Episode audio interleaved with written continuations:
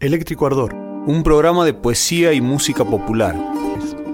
Historias literarias, entrevistas y música en vivo.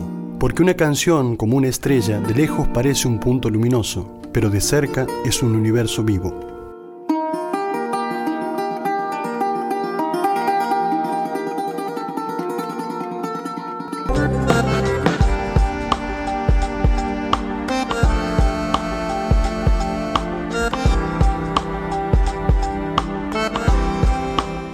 Noches y bienvenidos a este quinto capítulo de Eléctrico Ardor. Mi nombre es Francisco Avendaño, estoy acompañado esta noche por Sebastián Barronuevo. Buenas noches, Seba, ¿cómo estás? Hola, Pancho, ¿cómo estás? Qué gusto arrancar un nuevo programa de, Eléctrico Ardor. Eh, todo muy bien. Esta noche vamos a tener la, la suerte de comunicarnos con eh, Ricardo Tauriño, artista plástico santigueño, que en una extensa y, muy rica entrevista nos ha compartido algunos de los pareceres que tiene sobre su disciplina, parte de su historia personal y algunos conceptos sobre el arte que vamos a poder compartir. Eh, ¿Cuál es el tema que va a tratar tu columna, Seba? Bueno, yo voy a hablar sobre la sociedad de los aplausos mutuos, que es este justamente bueno un tema que, que tenía ya tejido hace un tiempo y que y que bueno, viene a, charlar un poco sobre esta este, suerte de, de, sociedades, de cónclaves, ¿no? de encuentros, a donde los integrantes eh, del mismo lo que van a propinarse desaforadamente son aplausos, ¿no? Y, y este y bueno y de ahí la, las las, las este, inconveniencias también de de esa práctica tan reiterada y sistemática dentro de un grupo y cómo eso afecta, ¿no? Puede afectar la, la, la dinámica o el pensamiento. Un tema interesantísimo para tratar, sobre todo para mirarlo desde un punto de vista crítico, ¿no? Nosotros que formamos parte de los medios y que tenemos eh, una posibilidad de conectarnos con eh, otro grupo de trabajo y demás, podemos verlo desde una perspectiva muy clara que, que solamente hay halagos y no hay ningún tipo de planteo crítico acerca de la realidad del, propio trabajo, bueno, naturalmente podemos presumir un estancamiento, ¿no? Así es, y, otra cosa que, también se suma a lo que dice vos, Pancho, es la, eh, digo, esa, esa, esa, esa mala, esa mala prensa o, o esa cuestión ya como directamente eh, negativa, esa connotación negativa que tiene la crítica, ¿no? En sí misma, ¿no? Es decir, eh, la necesidad de que de que la crítica eh, no, no no se piense obviamente como una discusión entre de personales sino este intercambio de ideas y de visiones y de perspectivas que más allá de que pueden involucrar digo a cada una de las personas siempre cuando se dan este en, planos eh, de respeto deberían ser este completamente bienvenidas ¿no? así es así es y aportar para la construcción de por lo pronto un panorama mejor no eh, quería preguntarte también acerca de eh, los contenidos poéticos de esta noche. Eh, esta noche vamos a leer un poema, una serie de poemas de, de nuestro querido y admirado Leopoldo Teuco Castilla.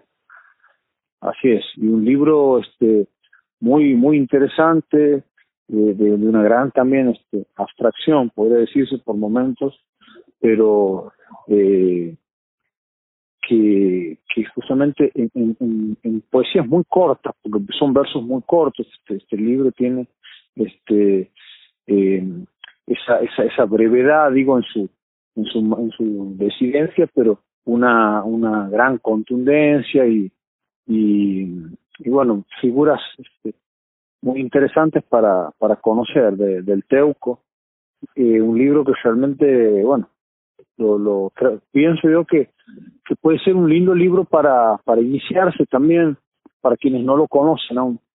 Así es, el libro es Línea de Fuga y justamente refiere a una suerte de simbiosis entre la poesía y la pintura, que es parte del motivo por el cual ha sido elegido, y va a ser leído por, por nuestro amigo y mi hermano en particular, Juan Santiago Vendaño. Entonces, querido amigo. Bueno, vamos a presentar también al otro integrante del programa, Alejandro Yer, y continuamos adelante con, el, con la emisión. Así es, bienvenido Ale. Buenas noches Pancho, buenas noches Sebastián, ¿cómo estamos? Muy bien, contento de poder tener otro programa aquí para Radio Vostok. Esta noche, como venimos diciendo, nos convoca las artes plásticas, nos convoca la pintura, la escultura y además de la entrevista que pasaremos con Ricardo Tobriño, hemos ido preparando algún material al respecto. En tu caso, ¿de qué viene tu columna? En esta oportunidad voy a hablar de una película. En el lugar de hacer lo que suelo hacer, que es hablar de música, voy a hablar de una película que también obviamente está relacionada con la temática que tratamos hoy. Voy a hablar de Basquiat, una película del año 96. ¿Y vas a pasar alguna canción, me imagino, sobre esa película? Sí, eh, la banda de sonido original de la película, vamos a escuchar una canción. Y después, bueno, vamos a escuchar canciones durante todo el programa relacionadas a esta temática también. Así es, vamos a escuchar canciones plásticas, entre ellas. plásticas. Claro, podemos pensar en, en Óleo de una mujer con sombrero. Es la primera que viene a la cabeza siempre, ¿no? Así es. O qué pinturita, aquel tango que supimos compartir alguna vez. Y alguna otra sorpresa que irá dibujándose en el panorama radial de esta noche.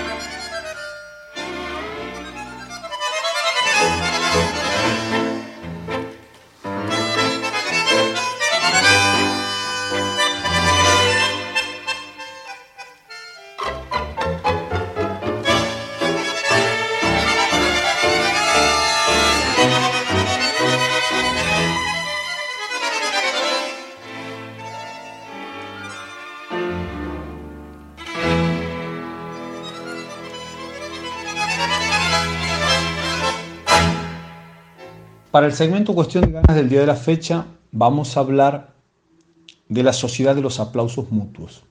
El doctor Perkin de la Universidad de Strensing en Michigan es un prestigioso intelectual que se encuentra trabajando en un proyecto de investigación que aborda la sociedad de los aplausos mutuos.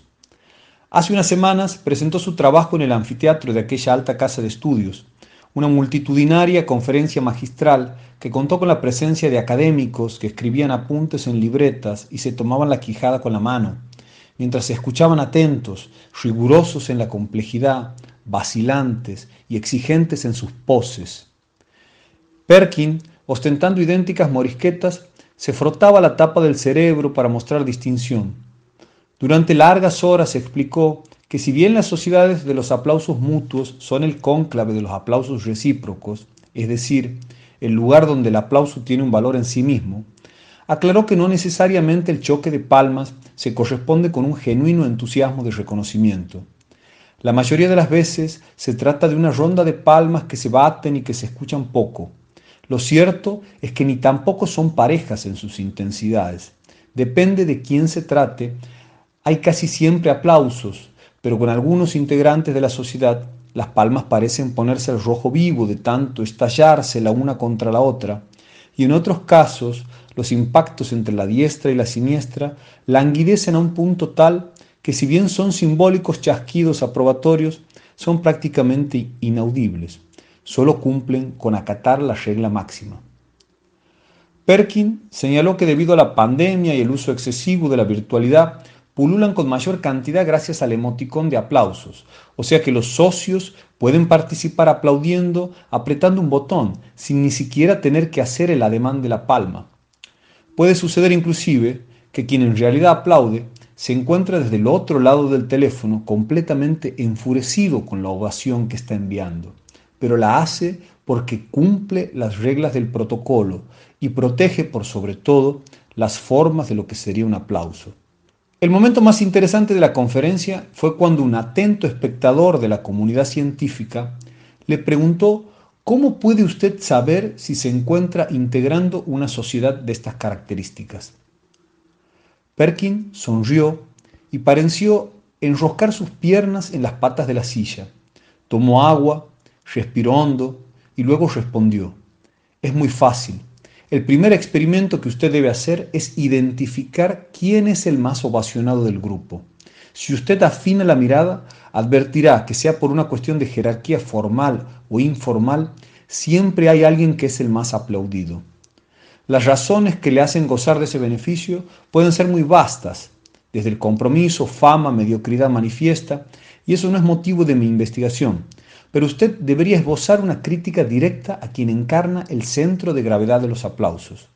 La crítica no debe ser necesariamente una granada, más bien tiene que ser una flor que pretenda semillar nuevas propuestas.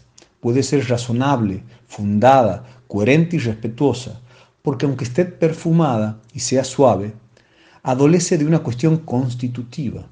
Como no es el aplauso, será inevitablemente escabrosa, hará crujir la premisa de la cordialidad y la dependencia del aplauso.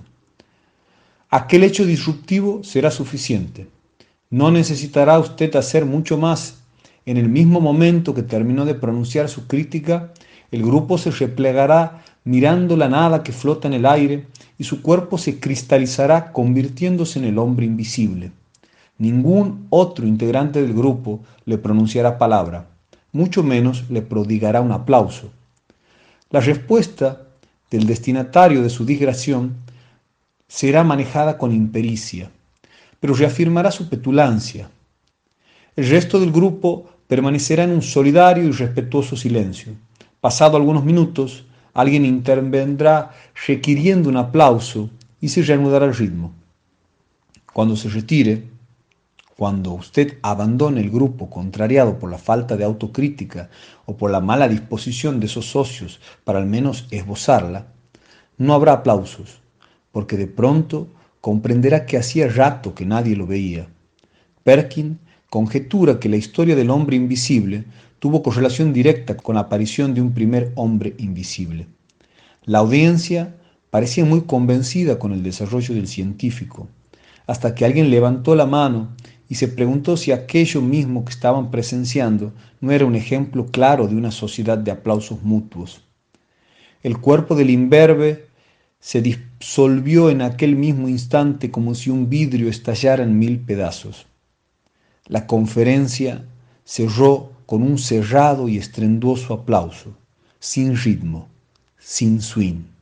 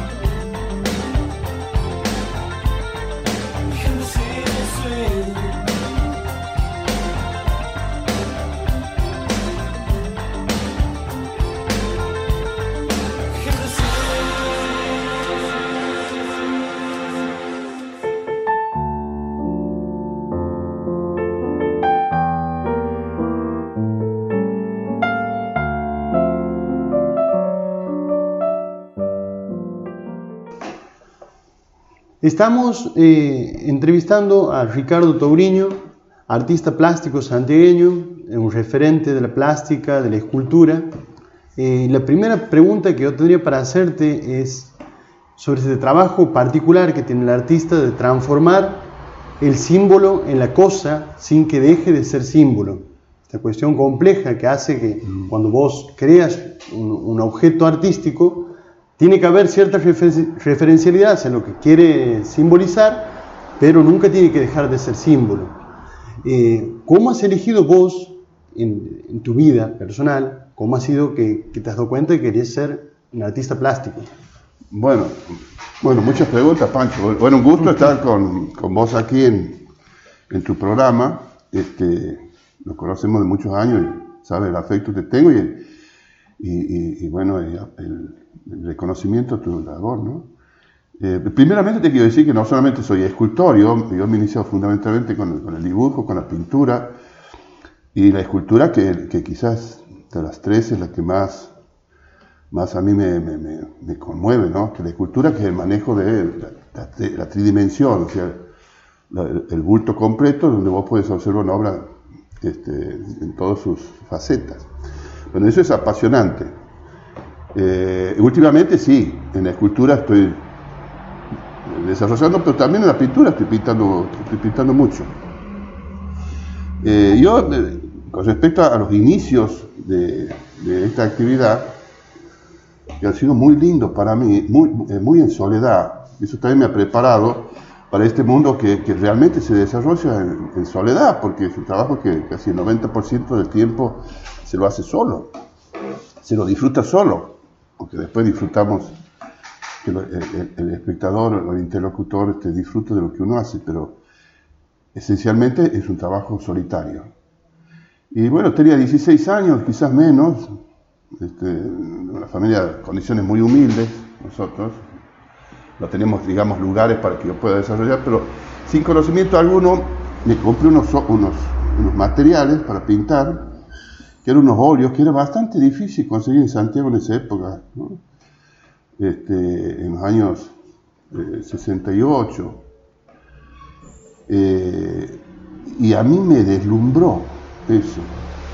Realmente hacer esas pinturas que eran muy sencillas, muy inclusive, bueno, sin ningún conocimiento, sin ningún concepto plástico importante, nada. Autoridad total en ese momento. Y y yo digo, este mundo, este es un mundo espectacular, fascinante. Eso lo pensaba a los 15 años. Y ahora lo sigo pensando, pero, pero mucho más todavía.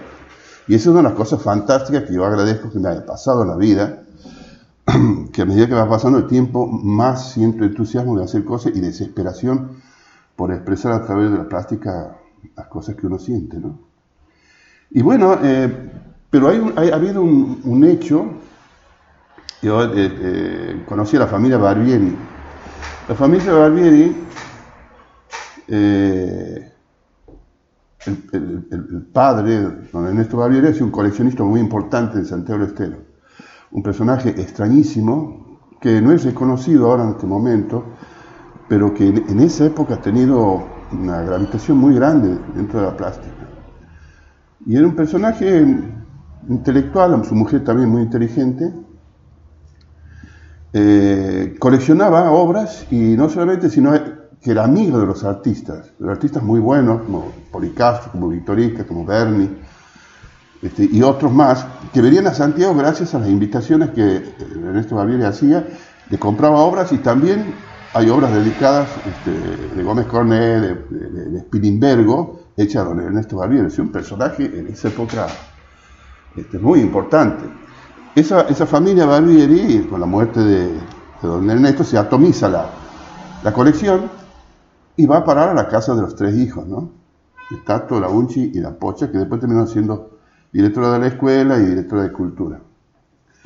Este, en esa casa, la casa de Unchi, casado con, con Montenegro, que era muy amigo de mis hermanos, por eso yo iba a esa casa también, veía esos cuadros entonces yo me deslumbraba, deslumbraba con esas cosas. Y me regalaron un pastel, esta mujer, un pastel que era de Bernie, una cajita de pasteles que había sido Bernie, que para mí era como un tesoro impresionante, ¿no? con, estos, con estos pastelitos ha hecho Bernie retratos este, muy buenos. ¿Lo tienes todavía eso? Lo he tenido mucho tiempo y, si los busco realmente capaz que encuentre los puchitos ¿has que, que, han quedado. ¿Vos también los usado? Sí, sí, los he usado. Medio lo mezquinaba, pero lo usaba. Eh, esta, esta señora Unchi, que me entusiasmaba también, me dice, si te gusta tanto, ¿por qué no, entras a la Escuela de Bellas Artes? La hermana era la directora. Y bueno, y, por impulso de ella, entro en Bellas Artes. Bellas Artes me abre un panorama muy grande a mí, al conocer yo a los profesores como, como Goña, García, Sánchez. Sánchez nos entusiasmó muchísimo este, en el tema de la pintura y, en la relación con el mundo del arte, porque yo no, tenía idea de, cómo era la cosa, ¿no? Entonces ahí, ahí comencé ya a estudiar, estudiaba la secundaria, salía del secundario, me iba a Bellas Artes la noche y así fui haciendo, fui haciendo la escuela, ¿no? recibí de maestro después. Pero armamos un grupo de jóvenes de 19 años, el mayor tenía 22 años. Una época fantástica, ¿no? De, mucho entusiasmo, de sentir la pintura, de discutirla, de, disfrutarla. Y formamos un grupo que se llama Grupo Urpila. Ese Grupo Urpila este, es un grupo que no se ha vuelto a formar de ese tipo aquí en Santiago, ¿no? ¿Quiénes integraron el grupo? Ese grupo integraba eh, Mario Martínez, Hugo Rodríguez, Luis Farías, este, y yo. Después se adhirió mi hermano Rafael, que en esa época no pintaba, pero al ir a vernos, un día me dice mi hermano, este, ¿qué te parece Ricardo si me, si me, dedico a la pintura también? Sí, y fue un pintor fantástico, hermano, ¿no? con una sensibilidad muy exquisita, un exquisito de la pintura, Rafael, que lamentablemente falleció a los 49 años. Este, y después se adhirió Alejandro Díaz, que hacía escultura también.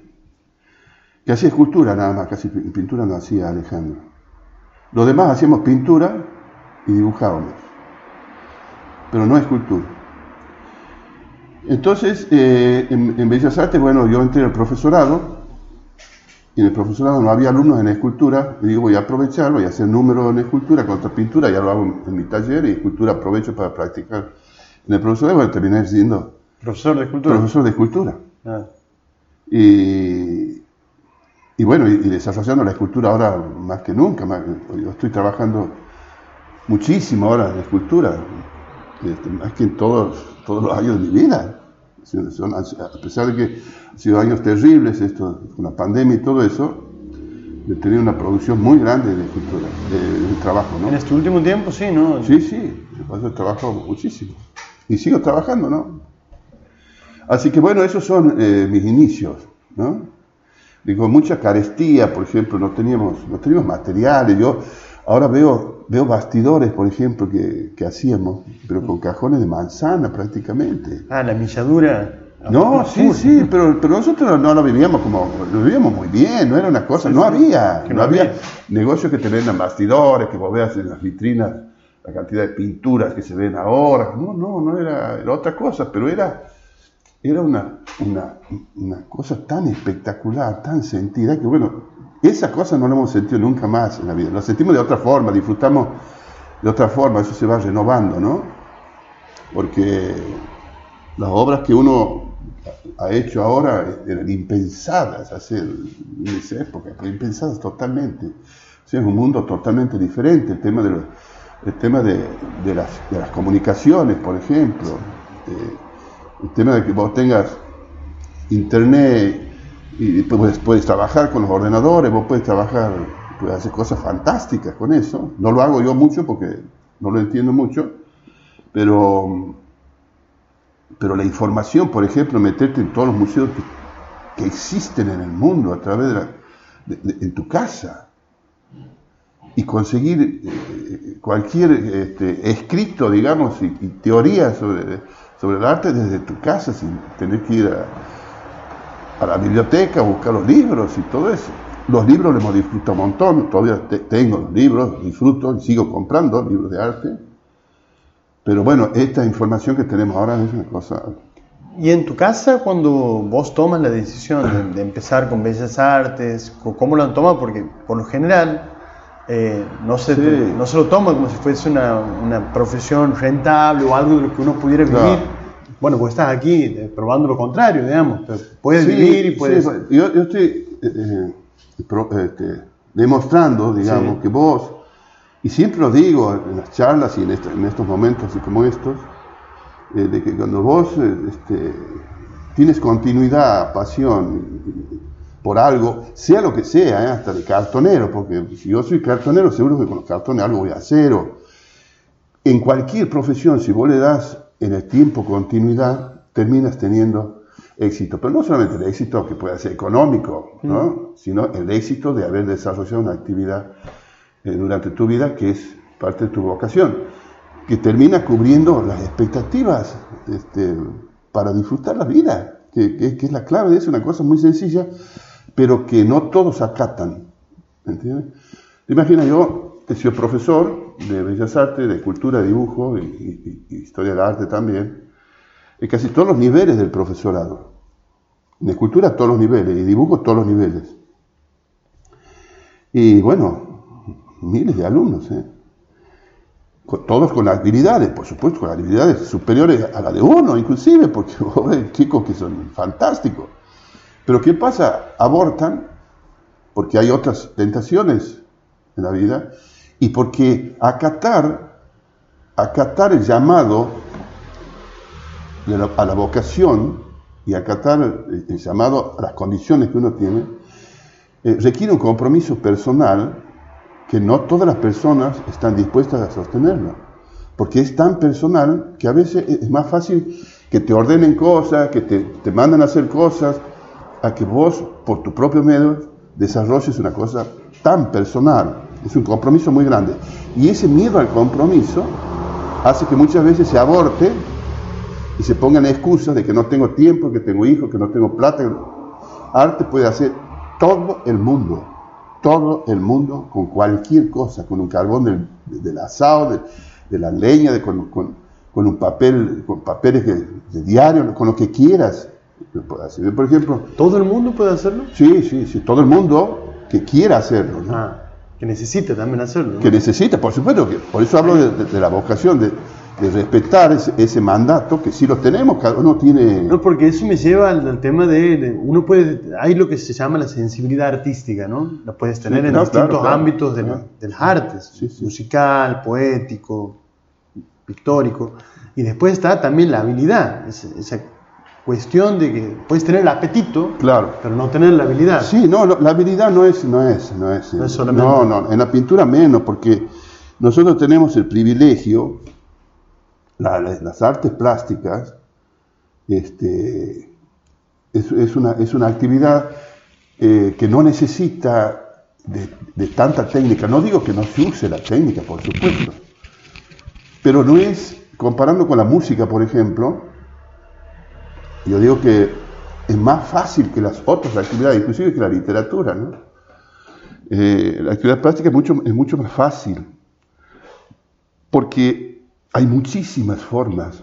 Vos con un lapicito, como repetía, repito, con un lapicito chiquitito, ah, con amoladoras gigantescas y máquinas gigantescas, puedes, hacer arte del mismo nivel, digamos, de contenido, ¿no? Porque yo he visto de dibujos de Ingres, por ejemplo, que es un, neoclásico del siglo XVIII, dibujitos de lápiz así. Ingres tiene pinturas también gigantescas. Entonces, todo, todo eso este, tiene, tiene, tiene valor.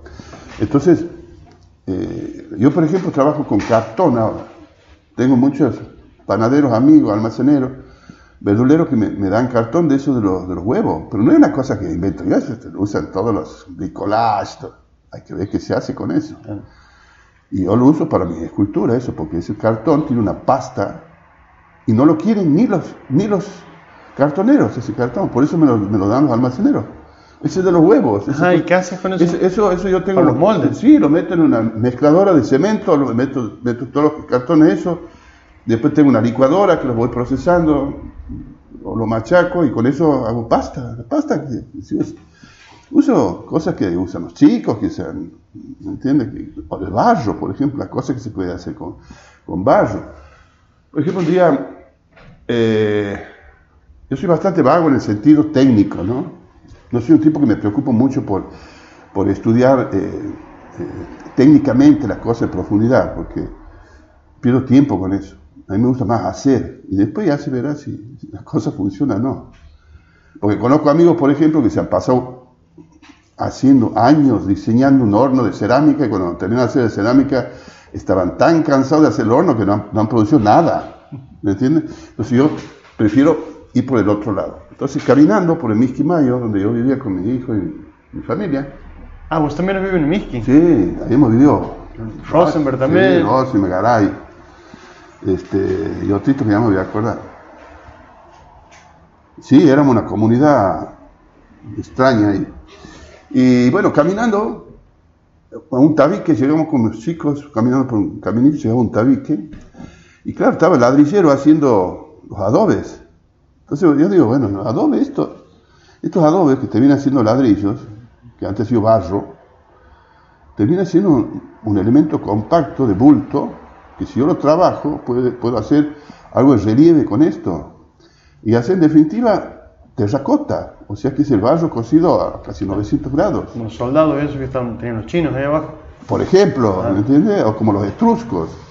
Entonces yo a eso quería llegar también. Yo soy fanático de la cultura etrusca. Y estando en Europa, lo primero que he hecho, en Roma, el primero que he hecho era al Museo Etrusco, ¿no? Porque los etruscos trabajaban así con cerámica hacían figuras matrimoniales este, de terracota. Y a mí eso me apasionaba. Y eso es cero peso. Entonces, le pido un, ladrillo, un adobe de eso, un cuchillito, le trabajo, le digo, yo voy a venir después a buscarlo a ver cómo, sale esto. Y dice, ah, salió, salió una escultura de terracota. Después ya busqué un ladrillero mejor, a Don Vázquez, en el parque industrial. Y ese hombre, yo me, iba con mis hijos a la pipa que se llama, donde el caballo se mueve y mueve el barro, que está hecho con, ramas, con, excrementos de, animales, y todo esa es la mezcla del, ladrillo. Y bueno, yo lo ponía a mis hijos, ellos movían la, pipa esa y iba sacando los ladrillos y metía en bolsas. Y he hecho murales en terracota y nunca no me salió un peso. Porque ni los que me cobraba la horneada, ni, ni, ni, el barro tenía un valor material. Entonces, por eso te digo que si vos quieres hacer algo, lo vas a hacer con, cero peso. O, o, bueno, vas a distraer algo de plata para, porque si hay que gastar algo también. Eso, eso es parte de, del valor que vos le das a la actividad, ¿no? Eh, bueno, mis compañeros que, que, no están presentes me mandan unas preguntas para hacerte justamente. Eh, uno es Sebastián Barrunuevo y el otro es Alejandro Oyer. Eh, el amigo Sebastián Barrunuevo pregunta justamente en tu formación plástica como artista, ¿qué ha sido primero si la, si la escultura o la plástica? Creo que un poco has contestado eso. Sí, la escultura está dentro de la plástica. La arte Perdón, o de la pintura, quería decir. Sí, las artes plásticas integran todas. claro, Te quería decir, eh, ¿vos con cuál te sientes más representado? O sea, dentro de las áreas que hay de, no, yo, arte plástico. Yo eh, eh, lo, menos que hago son performance, este, esas, esas cosas, no las hago, me interesan algunas, ¿no? Me interesan, algún día haré. Pero sí, el dibujo, la pintura, la escultura me gustan, lo estoy haciendo continuamente. Continuamente estoy dibujando, pintando eh, y pinturas grandes, ¿no? Y esculturas grandes. Pero la escultura, como te, había dicho recién, es este, de las artes plásticas la más potente para mí, ¿no? Porque involucra pintura, involucra dibujo y involucra volumen. Claro, no puedes hacer esculturas si no sabes dibujar, más o menos. O sea, en el sentido de darle la, dimensión. Sí, sí. Eh, dibujar, el, dibujo es la clave, digamos, para mí, a mí, de todo, ¿no? De todo. Lo que no quiere decir que va a hacer un dibujo realista ni nada. para hacer una pintura abstracta tienes que saber dibujar. ¿Me entiendes? Porque uno se da cuenta cuando una persona dice, no, yo no sé dibujar, voy a hacer una cosa abstracta y ya. No, no, no. En, la abstracción y en toda, en todas las ramas de la, de la plástica, el dibujo este, está presente, ya sea realista o, abstracto. ¿no? Claro. Es como también la idea esta de pasa en la poesía, ¿no? Del, que quiere pasar al verso libre derecho, sin conocer las reglas propias, por ejemplo, del soneto, para poder romper las formas también hay que conocerlas. Claro. uno cree que está descubriendo la pólvora, básicamente. más vale, más vale. Es, pongo, ejemplo, pongo, ejemplos tontos, ¿no? Eh, vos para manejar un auto, por ejemplo, yo, aprendí a manejar este, grande el auto, ¿no? enseñé una amiga, y, me parecía que nunca iba a poder enseñar, pero tenía que, los cambios, eso hay que aprender. El ABC hay que aprender para que vos después manejes mirando el paisaje, y sin darte cuenta de que, de, que, tienes que hacer toda esa operatividad. ¿no? Entonces, en la pintura también hay que, hay que, hay que saber eh, estudiar para, para, para tener un concepto plástico. Tema del arte, sobre todo en el arte plástico, es muy peligroso la libertad que se tiene para expresarse, la cantidad de posibilidades que tiene. Impresionante la cantidad de posibilidades. ¿Por qué es peligroso? Es peligroso porque te puede producir una ansiedad tan grande en el tema de la elección de cada elemento que vas a usar vos para tu actividad. Por ejemplo, siempre pongo de ejemplo esta cosa, ¿no? Nosotros vivimos de, estímulos, de estímulos. En eso sí hay un un entreno en, observar, ¿no? Nosotros inconscientemente, todo artista es un gran observador, ¿no? Pero no es que nos cueste hacer y que no, no, ya, ya, no, ya nos hemos desarrollado así, ¿no? De observar todo. Yo estoy sentado aquí y estoy viendo todo, pero ya es un ejercicio normal en cada uno, ¿no? Este, entonces nosotros nos valemos de los estímulos y de los materiales que tenemos. Entonces el tema aquí es la sabiduría del artista. Es como, digo yo siempre, mis alumnos y la gente que me escucha me dice, siempre repite lo mismo Ricardo, pero es como si te tiraran billetes de dinero de un edificio, esto, cantidad, eso serían los, estímulos, los estímulos, la cantidad quieres, y vos los quieres agarrar a todos, los quieres agarrar a todos, porque todos te apasiona, todo te gusta, ¿entiendes? Entonces, Claro, por querer agarrar todo, se te termina cayendo y te terminas quedando sin nada. Entonces, lo sabio aquí es, y en eso, es, todo un ejercicio de saber controlarte, de agarrar ciertos, billetes y con eso, con eso este, voy a desarrollar la cosa. Y no buscar todo eso. Porque como te decía, vos puedes hacer con un lapicito pero pues nosotros tenemos motocicletas, tenemos, eh, este, tenemos este, eh, soldadores, tenemos cosas que son muy sofisticadas. Yendo a esto que estabas diciendo vos, me, me lleva a, la otra pregunta que te quería hacer sobre eh, tu trabajo últimamente implica mucha obra de carácter monumental, has visto en, en, pública también. pública, en edificio público. ¿Vos cómo haces para representarte la imagen de lo que vos quieres lograr dentro de un concepto que obviamente se espera en el sitio donde vos estás? Digamos, ¿cómo surge una obra de esas características? Porque estamos pensando que son todos eh, obras enormes, digamos. Sí, sí, de Gran, de gran escala con, y que tienen que tener un sentido referencial al lugar donde están. Claro, sí, sí, en eso hay que buscar. Por ejemplo, a mí se me encarga hacer una escultura en el estadio este nuevo, el estadio Ciudad. Entonces, estudiar el lugar, ver la arquitectura, el entorno que hay, ahí.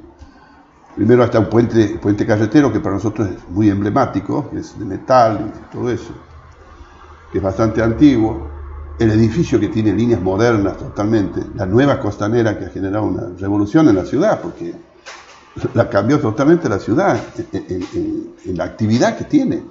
Entonces, ¿cuál es la actividad que tiene? Deportiva y, de, distracción. Entonces, y de acción, porque ahí la gente anda en patines, corre, bicicleta, este, hace de todo, caminan. Y después está el estadio, que es un estadio hecho específicamente para el fútbol, que es un, un deporte. por ahí en ese sector se practica mucho deporte.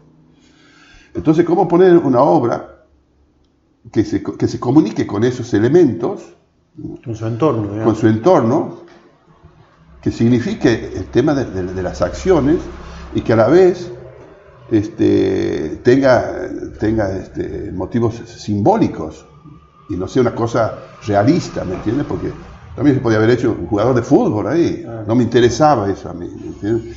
No me interesaba por el que el estadio es arquitectónicamente moderno y ahí para mí se imponía una cosa de, carácter, abstracta, claro, carácter moderno y simbólica y, que, y, que, cubra todo. Aún así, aún así, yo poniendo, este, digamos, las pautas para, las, para, para dirigir las formas estas abstractas, este, también es muy relativo, porque la gente le está poniendo significados increíbles a la escultura, porque no tiene nombre todavía y no le he puesto una explicación.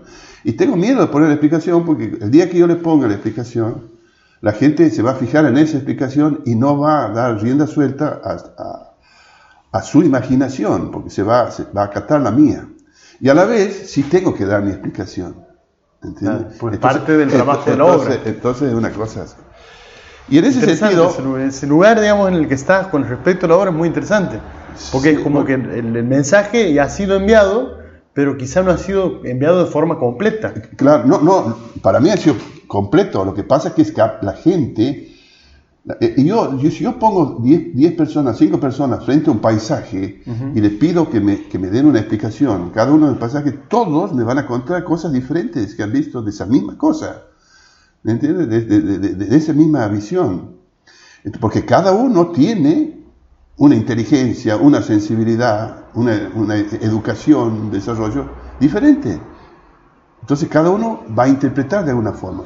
Por eso es muy interesante el tema de la abstracción y todo el arte en general, pero más la abstracción que te invita a que vos vueles a, a poner este, eh, a poner tu, tu, creatividad también, ¿no? Y si eso ocurre, es una, es una cosa ganada, te das cuenta.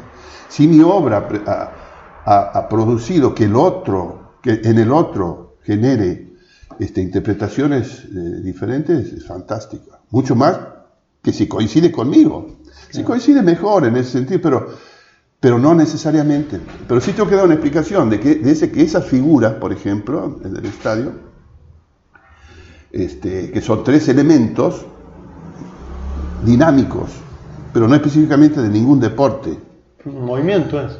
El movimiento, El movimiento que hay ahí. Ahí, ahí, en esa parte de la costanera es. Son suerte de centrífugo. Claro, es fantástico, ¿no? Ir al lado.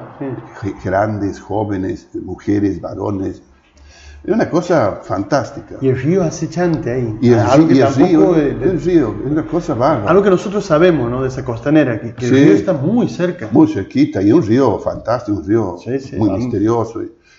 Y, y, bueno, entonces es, esa obra también, que es ponerla en ese lugar, en ese lugar donde hay elementos este, geográficos, arquitectónicos, poner una obra artística que genere otro condimento, ¿me entiende? Que, que, que, sea, que tenga otro condimento. Y eso es, fantástico. Entonces, más, más, allá de la arquitectura, de la historia del puente, del río que hablábamos, este, ese, ese hecho estético viene a, poner un condimento que, es muy interesante, que, que la idea, ¿no? La idea de quien me ha encargado, que es el gobernador, que me ha dado totalmente eh, libertad para hacer lo que quiera, ¿no? Inclusive el tema de la abstracción, ¿no? Para que la gente piense. Es muy interesante. No, no ha ocurrido en, otras épocas, ¿no? Eso. Y de eso pensaba también, ¿no? Que la decisión gubernamental de, por ejemplo, ocupar el espacio público con esculturas. Uno piensa en Chaco, primeramente, las primeras medidas. Sí, sí, sí, hay una agrupación sí, de Chaco. Pero en todas partes hay, ¿no? En todas las esquinas. Sí, sí, sí. no sí, porque se hace, se hace, todo un eh, encuentro. Pero esta idea de, representar y, poner a tu ciudad como un hecho artístico, en la medida de la participación de los, de, los artistas, más si son propios, es algo que, bueno, pues una decisión que la tomas o no la tomas. O no, que efectivamente. bueno, en este caso, yo pienso que en el caso tuyo, eh, antes pasó similar con Tuti Delgado y con Roberto y con su padre, digamos. Sí, sí, claro. Que estaban, que, bueno, Primero con Rafael, Roberto y, y Tuti después. Claro, sí. Así, en realidad, en ese orden sería. Pero este, sí, sí, sí, sí. Este, bueno, entonces vos vas por el mundo y en el mundo vas y ves eh, eh, esa, esos elementos estéticos que son el contacto con A mí me pasó en, en, Colombia, en Cartagena de Indias, que aparece un pájaro, un pájaro, un pájaro negro que se llama María, María Morena, creo que se llama una cosa así, que es un pajarito como podría ser nuestro tordo, que entra en todas las casas, está en la cotidianidad. Y de golpe vos lo ves, eh, María Mulata creo que se llama, el pájaro. Y de golpe vos lo ves gigantesco en medio de una costanera y vos te das cuenta que esa representación de, metal, ¿no? Ah. una escultura gigantesca, esa representación de lo cotidiano trasvasa la cotidianidad y se impone con su dimensión. Y ya te está haciendo hablar de, no solamente del pájaro, estás hablando no, de la libertad. Y de, incluso estás hablando de, ese testigo, que es como el gorrión con nosotros. Claro, claro. Uno está aquí, viene el gorrión, te mira, te come, se va. Está presente en todos lados. Y está ahí. Es parte de, nuestra propia cotidianidad. golpe. Eso también pasa con lo que decías recién vos del. Yo lo pensaba, ¿no? Lo que decías del mensaje. Bueno, faltaba la otra parte que es explicar los movimientos, ponerle un título. Pero si lo que le llega al otro es algo que vos mismo no lo has tenido en cuenta, ¿eso es parte de la obra o no es parte de la obra? Sí, sí, que contribuye, contribuye a la obra. La obra está ahí eh, eh, lo que hace la gente es enriquecerla, ¿me entiendes? Es, ir poniéndole elementos, es una cosa fantástica eso, ¿me entiendes? Fíjate vos, yo, que quiero que, lo que siente vos es tal cosa. Me ha ocurrido con gente donde yo he vendido, cuadros, están en las casas, y yo no les pregunto, este, eh, no me preguntan, muchas veces no me preguntan qué he querido hacer. Me dicen, mira, no sé qué has querido hacer, pero para mí esto es así, así. Y bueno, yo salgo contento con eso, ¿entiendes? Porque si mi obra ha generado en otra persona o ha despertado inquietudes inesperadas también, porque nunca la gente se sorprende mucho, ¿no? Yo, por ejemplo, en la costanera veo gente que va corriendo y para, se paran a ver la escultura y, están pensando, están pensando que primero qué es, y para ellos no, para mí es, para él. Y, la, y la vez pasada y me van a hacer un reportaje ahí, y los policías que cuidan me dice, don Torino, ¿y por qué no nos explica? Porque la gente, la gente dice muchas cosas, nosotros escuchamos que algunos, y nosotros tratamos también, porque nosotros, para nosotros es tal cosa, eh, tiene que ver con nosotros, con lo que dicen los policías. Le preguntan al policía sobre qué, significa el Estado. Claro, es muy, no, no, una cosa, una cosa fantástica. Entonces un policía me dice, ¿y nosotros? Porque hay, hay, hay, eh, son tres elementos más uno que está arriba, dentro de la escultura, los que pasen por ahí se van a dar cuenta, que sí tiene que ver con el fútbol, porque tiene un, balón. Ese balón estaba, estaba puesto en el pie, eh, estaba puesto abajo, no en el pie, abajo, y abajo simbólicamente no tenemos el pie.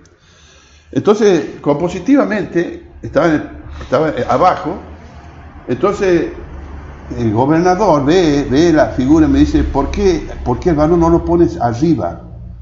Y tenía que ver con un círculo que había ahí, que después se modificó, había un círculo que encerraba todo, entonces cuando estaba el, balón estaba fuera del círculo, me dice, ¿por qué no lo pones arriba para que esté adentro del círculo? A mí me daba exactamente lo mismo, inclusive me gustaba la, sugerencia, ¿no? Y me gusta la sugerencia, yo escucho sugerencias de mi, de mi secretario, de mi hijo, siempre estoy escuchando la sugerencia. Porque también va enriqueciendo la cosa. ¿Qué te parece esto, papi? ¿Qué te parece esto? Y con, el, con, con, este, en este caso, el, gobernador también ha, aportado eh, ciertos, ciertas ideas. Entonces, ese balón que estaba abajo lo pasó arriba y al poquito tiempo muere, bueno, muere Maradona. Y la mano de Dios. Entonces los policías, esto me decían, bueno, para nosotros es la mano de Dios.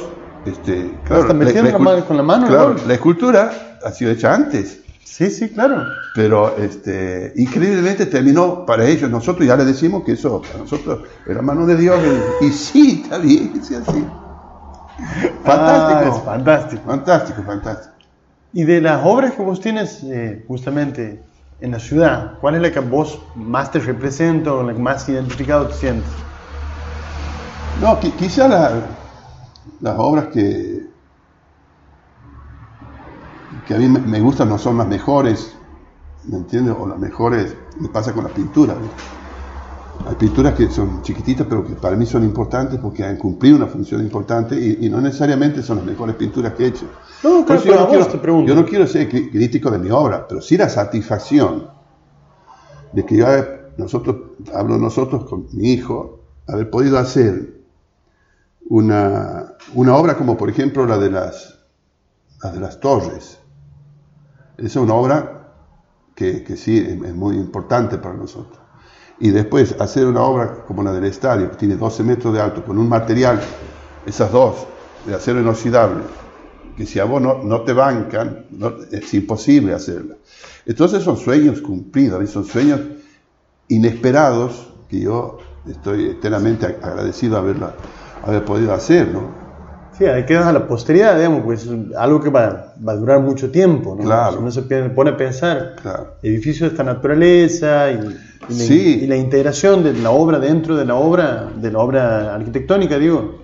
Claro. Me imagino que esto va a perdurar. Sí, sí, no, y es, una, es una satisfacción. Por supuesto que ya, ya pienso en otras cosas, yo sigo trabajando, sigo pintando, haciendo escultura este, seguimos movimiento, ya es una etapa que ocurrió, ojalá, ojalá hagamos, mucho más. Eso es interesante porque en definitiva es también una, la pregunta para una persona que piensa así, la pregunta que te he hecho yo, es una pregunta que no tiene mucho sentido, porque eso tiene sentido para alguien que queda que queda en sus, en sus viejas alegrías. Claro, se queda ahí nomás. Por ejemplo, yo decía, uno cuando hace una obra, este, ya la empiezas a ver como, como espectador, ¿no? Contaba el otro día, que, ya, ya, le empiezas a encontrar los defectos, empiezas a, empiezas a, a, criticarla, ¿no? Ya, ya, le, le, buscas. Y, bueno, eso, eso pasa, yo ya lo veo como espectador. Muchas obras que yo paso y digo, pensé que esto, esto lo he hecho yo, increíble, porque ya, la veo, ya la veo en la cotidianeidad es como un, como un observador más, ¿has visto? De pasar por las calles, de pasar por ahí. Sí, por ahí te das cuenta que algún defecto que no, no, le ves visto y que ahora le ves. Claro, sí, sí, sí, totalmente, ¿no? Yo soy muy crítico con las cosas. No puedo contarlo porque pues no puedo pasarle datos a, los, observadores, pero yo veo... Este... Estaba pensando sobre bueno, una pregunta que nos manda también un, uno de los integrantes del programa, que es Alejandro Boyer.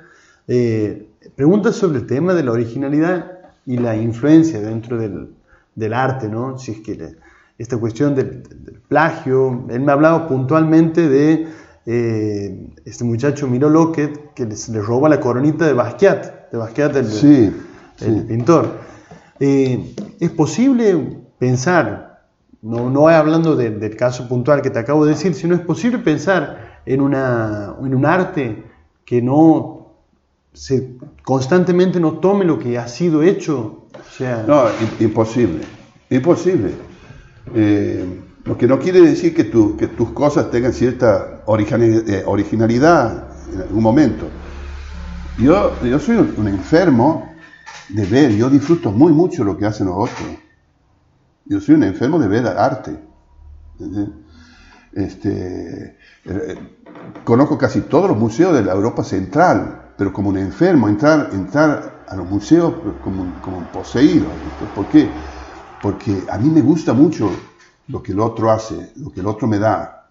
Y a veces me da mucha bronca, porque ¿cómo es posible que esos tipos hagan semejantes cosas? Y uno se, ve muy chiquitito ahí, no se puede creer.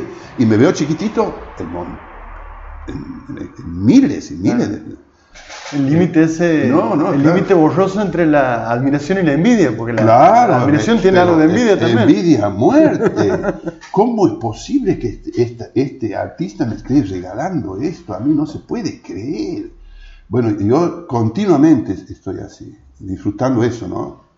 Con una envidia, pero esa envidia también me lleva a mí a, seguir trabajando, a ver qué, a ver qué pasa si, si logro alcanzar. No lo alcanzo nunca, pero, pero bueno. ¿Y qué artistas son los Entonces, que te... te, quería decir, con respecto a la originalidad, es imposible si vos disfrutas de la obra del otro, este, es imposible que no, que no te quede algo. Lo que no quiere decir que lo que vos hagas este, es copiarle al otro, sino es tomar. La, la creación ya está hecha. lo ha hecho Dios, lo ha hecho fuere, eso es lo máximo que existe. Después de esto nosotros somos recreadores, recreadores de esa cosa. ahí está la, la, creación y recreación, pone a pensar en los mitos originarios, los, que plantean cómo se crea la humanidad, ¿no? Vos tienes en el Popol Vuh que el hombre lo hacen de, de, maíz, de barro, para, la iglesia, para la Biblia también. Eh, pensaba en los, en los indios de la Patagonia que decían que nosotros somos unos, unas esculturitas de cachao que el, que el gualichu le sopla vida. El diablo y nos quedamos aquí encerrados con él. Sí, sí, sí. De golpe estamos, esta idea de que, Tremendo, ¿no? el, que el escultor crea vida porque pone el objeto ahí, fuera del, del papel, fuera de la pared, fuera del mundo y tiene que ver esa cuestión de, lo que decías vos, de la tridimensionalidad de la escultura. ¿Quiénes son los escultores que a vos eh, más te, te, te, llama la atención o, los que vos sigues? No, bueno, hay muchísimos, muchísimos, infinidad, infinidad y, de, diferentes tipos, inclusive de cosas que yo no hago. Mm. Pero bueno, no puedes, no puedes, este, no puedes dejar de lado, por más que yo no lo hago, o Miguel Ángel, por ejemplo, Leonardo, una, artistas en general, ¿no? Bueno, en escultura hay personajes que son tan fuertes las imágenes de ellos que hay que salir corriendo para otro lado, porque es casi imposible que no se te peguen. Uno es Henry Moore, por ejemplo. No todos los, escultores tienen esa, esa, ese poder, digamos, que tienen algunas formas de estos tipos que son casi imposibles no agarrarlos. Por eso hay que, hay que mirar para otro lado. A estos tipos hay que dejarlos porque son muy pegadizas las la, imágenes. Moore, por ejemplo, Giacometti, este, Rodin, eh, Mayor, Burdel. Bueno, de esos son, son escultores Chadwick, inglés. Este, y de los, de los nuevos, Chillida, por ejemplo, en español Chillida, a mí me gusta muchísimo, muchísimo. Trabaja hierro, pero hierros poderosísimos. Este, no, muchísimos, muchísimos es imposible de, nombrarlos, pero te nombramos unos siete, ocho. Sí, sí. ¿Y en la pintura? Y en la pintura también, la pintura, eh, por ejemplo, este, Veronés, tratando en el Louvre, ver el Veronés, o, bueno, Rafael, Miguel Ángel, Leonardo, y después de los modernos. Rafael también es escultor, ¿no? ¿O no? No, no tanto, no, no, no, no. Sí, tendrá porque es muy habilidoso, pero además la pintura Rafael. En cambio, Miguel Ángel, y dentro de la pintura, millones de pintores. Hay, por ejemplo, no se lo puede negar a Picasso nunca, que es, el, digamos, el, ejemplo de un tipo que va a buscar siempre, que conoce y se olvida de lo que conoce para buscar otras cosas, se olvida y vuelve y vuelve. Y no se repite. Y, y, no se repite y busca y busca y busca. Y, y no se queda conforme con, lo que vos recién decías, ¿eh? quedarte con, la, primera alegría. No, no, no, buscar, buscar, buscar. Entonces sí, después de Picasso, muchos se le empezó a revocar, a pintar la pared, porque levantó la pared él. Este, como miró, miró ya, empezó a revocar la pared, gran artista. Pero millones, bueno, los, expresionistas abstractos norteamericanos, extraordinarios, ¿no? Polo, de este, eh, Después eh, Mate Chaure, por ejemplo, que es un chileno, gran nivel. Entonces García, el uruguayo. Nosotros tenemos muy, muy buenos aquí también, ¿no? Bernie. Sí, Bernie. Este, y, y bueno, ¿no? muchísimo, gente que admiro. Y no necesariamente hago esa pintura yo ni, ni esas cosas, ¿no? Pero bueno. Eh, pensaba en Sul Solar también cuando vinieron aquí con Petruti, es que, que, cuando volvieron ellos de Europa, que tuvieron un, tuvieron que hacerle un desagravio porque les fue bastante mal a ellos con su primera muestra en Buenos Aires. Sí, sí, sí, sí. Claro, Petrucci trae la, el, cubismo, su solar no, su solar ya es es un, es un pintor fuera de serie. Ese tipo fuera de serie porque aparte intelectualmente inventaba juegos, muy inteligente, muy amigo de Borges, muy amigo de Borges. Entonces ahí vos llevate ese nivel intelectual de estos personajes, ¿no? Y, ha inventado un mundo subsolar con pinturas muy pequeñas, porque ahí está, ahí está la otra cosa, ¿ves? Lo que yo decía de Ingres, por ejemplo, que puedes hacer pinturitas así chiquitas. las pinturas de Pettoruti, como la de Figari, el uruguayo Figari, que es figurativo, pero dices más abstracto, ¿no? Aunque es figurativo porque pone cabecita. Pero las pinturas no, no, no superan más de los, 40 centímetros. Son, son, muy pequeñas. Pero, pero esas pinturas, aún siendo pequeñas, tienen, tienen una visión universal impresionante.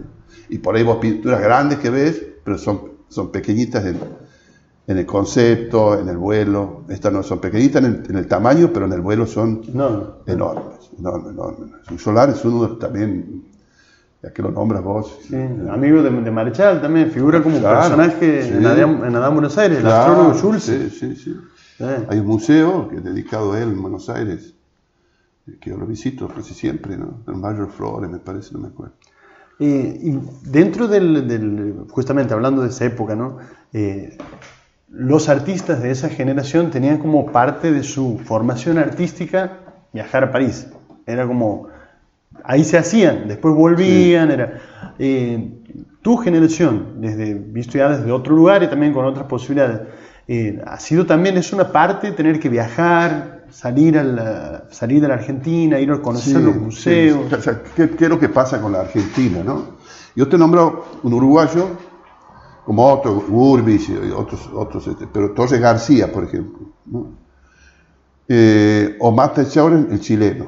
Nosotros, esas personas se han hecho en Barcelona y los otros se han hecho en Estados Unidos, se han hecho, han desarrollado su obra, ¿no? Como Mata. Y, y nosotros también hemos tenido que viajar. Argentina tiene pintores cultos, Siempre digo que pintores que saben. Pero a veces hay que olvidarse de lo que, de lo que se sabe para pegar el salto al vacío. ¿Entiendes? Que es lo que hacía Picasso, pegar saltos al vacío. Porque voy al conocimiento ya lo lleva en la mochila, ¿viste? Cuando abre para el ya se saben pero te tienes que tirar. Y a veces, a veces el pintor argentino es muy, muy, muy valorado técnicamente, ¿entiendes? Pero quizá no hemos tenido un Marta Echaure que sí pega un salto, un Figari, un uruguayito que era abogado, que a los treinta y pico de años empieza a pintar, que hace una, pintura del candombe, muy, muy sencillita aparentemente, pero con una profundidad impresionante, quizás, y con, una, con un toque personal. Este, y después no se le puede pedir a este país de inmigrantes que nosotros no, tengamos una formación europeizante, ¿no? Y Argentina, dentro de América Latina, es el país más... europeizado todo. Total, totalmente. En eso, hasta cierto prestigio tenemos por eso, ¿no? Sí. Y pasa como en México, por ejemplo, que deben tener 400 etnias, los mexicanos, que han hecho una pintura monumental con respecto a, a los muralistas, ¿no? A los muralistas como Siqueiro, Orozco y, Rivera, que ha sido el boom de la pintura, de la pintura mexicana, a donde el indigenismo está muy marcado en México, pero aún ahí esos representantes este, mexicanos de la pintura en el mundo, que son Siqueiros, Orozco y Rivera, más otros más, han hecho, han, han, pintado la historia de México, pero con una técnica europeizante. ¿Entienden? Porque si nosotros vemos el arte maya, el arte azteca, que es el arte primitivo de ellos, prehispánicos, eh, es un arte totalmente abstracto, como el nuestro aquí, que viene de, los incas. ¿no?